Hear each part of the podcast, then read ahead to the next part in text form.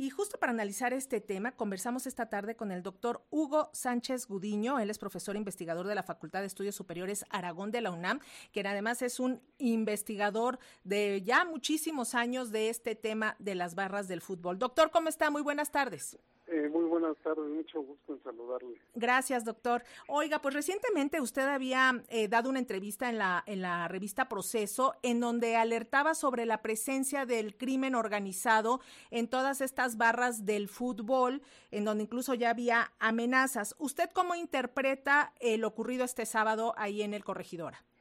Sí, habíamos anticipado precisamente hace 15 días que se eh, pronosticaba de alguna manera que teníamos toda una serie de elementos que eh, ya unidos pues nos eh, hacían prever que en cualquier momento podría estallar eh, una situación pues de violencia de conflicto en los estadios de fútbol. Lo anterior era derivado de algunos indicadores que habíamos registrado, como era el caso del grito homofóbico y de otros gritos se derivan del mismo, que bueno, tienen un sesgo muy violento, y algunos de esos gritos sexistas, violentos, homofóbicos. Aunado a eso, pues teníamos el caso de las narcomantas, que algunos grupos de animación vienen utilizando estas mantas como los cárteles, donde ponen los nombres de directivos, entrenadores, jugadores, con mensajes de amenazas y demás, y bueno, teníamos eh, estos eh, mensajes en redes sociales donde algunos jugadores famosos intercambian saludos o eh, mensajes de afecto con algunos capos de cárteles. Y finalmente, bueno, esto que hizo el, el, grupo de animación de Monterrey de llevar en una hielera distintas cabezas del entrenador, bueno, simbólicas del entrenador de los jugadores y de los directivos. Esos elementos nos hacían prever que, bueno, ya distintos eh, grupos de animación estaban infiltrados por el crimen organizado y que en cualquier momento una pequeña chispa iba a ser suficiente para que estallara un conflicto y bueno este esto ocurrió el fin de semana con los lamentables eh, lamentables hechos que que hemos venido observando. Es terrible lo que nos está diciendo, esta normalización de la violencia, estas amenazas, eh, tenemos entendido, contra el entrenador Javier Aguirre, contra Dulio Davino y también contra el presidente del Consejo de Administración, José González Ornelas. O sea, llevaban eh, unas cabezas falsas, digamos, pero pues era una amenaza, ¿no? Sí, ya eran como señales. Nosotros decimos que hay una cartelización de estos grupos de animación y que esa cartelización es otra cosa más que, pues, eh, digamos que un comportamiento de la narcocultura llevado, bueno, en este caso a los estadios de fútbol y bueno, eh, lo pudimos observar. Hay otro elemento allí nuevo que llama la atención, así como eh, está esto de la hielera y las cabezas, que es una forma simbólica de algunos cárteles para dejar mensajes de terror a sus víctimas. También el hecho de que observamos en el Estado corregidora que muchas de las víctimas o de los barristas enemigos a la barra contraria los semidesnudaban, ¿no? Les quitaban playeras, les dejaban el torso libre y sobre eso los golpeaban y demás, o sobre eso se golpeaban. Esto no, es un indicador también de un, es como un, eh, una seña identitaria, ¿no? De uno de estos cárteles que opera en el Bajío, en esa zona, en ese corredor donde está Querétaro y bueno, el enfrentamiento en, en la cancha, eh, el ver a tantos jóvenes y adultos eh, sin camisas, algunos golpeados, otros no, es también un, un símbolo ese grupo delictivo que opera en, esas, en esa región.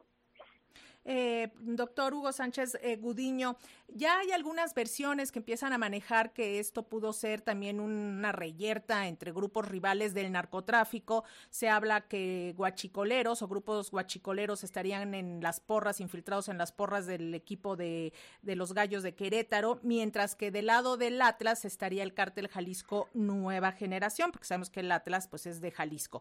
Eh, desde su punto de vista, se trata de fanáticos de fútbol que imitan el modelo de comunicación simbólica del crimen organizado, con esto que decía usted, las narcomantas o todo esto, o podría hablarse ya de que están infiltrados dentro de las mismas barras el crimen organizado. Sí, yo creo que se dan los dos fenómenos, tanto un fenómeno de una infiltración, digamos, invisible, lenta, hormiga, y también un comportamiento cultural de muchos bardistas, de muchos de sus seguidores, que eh, tenemos un entorno violento, un, ambiente violento alrededor de los estadios de fútbol, en la práctica misma de este deporte, porque no hay que olvidar que eh, eh, antes de este incidente, pues teníamos una cascada de, de acontecimientos de nota roja en los estadios, ¿no? Tiroteos, balazos, enfrentamientos, voltizas, gentes armadas que entraban a los estadios, etcétera. Es decir, ya había como toma una gama de antecedentes eh, que pues anticipaban que en cualquier momento podía estallar esta situación y entonces aquí se combinan esos dos elementos, tanto eh, miembros de, de, grupos del crimen organizado como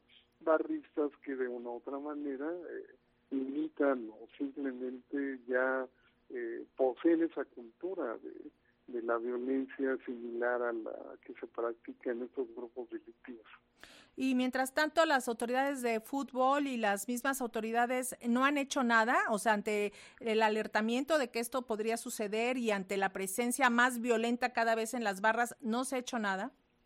Parecerían pasmadas, por un lado, parecerían eh, los gobernadores en sus conferencias de prensa se ven pues eh, totalmente eh, temerosos, hay como un vacío de información, como que no comprenden lo que pasa y bueno, no se diga también la autoridad deportiva que se ve más perdida que los propios gobernadores. Probablemente eso responda a que fueron desdeñando este problema con el paso del tiempo. Cuando había acontecimientos violentos, la respuesta era una respuesta muy coyuntural y ya una vez que se olvidaba el problema, pues se regresaba otra vez, ¿no? Se regresaba al círculo vicioso.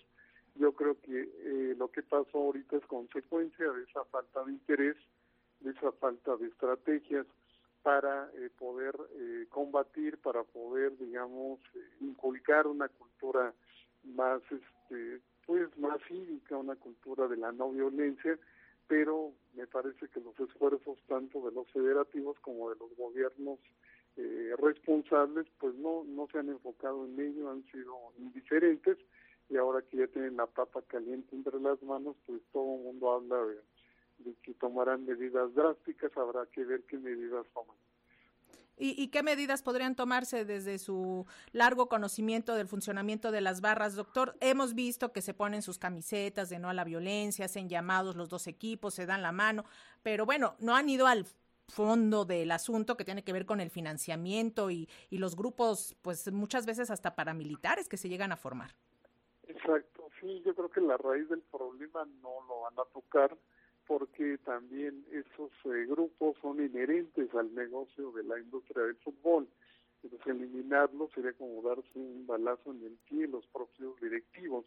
Entonces, yo creo que lo que la solución que encontrarán en lo inmediato será detener a algunas personas que participaron en los hechos de violencia que aparecen eh, gráficamente en algunas fotografías los presentarán y bueno, pues, seguramente los meterán a la cárcel y con eso ya darán por cerrado el caso.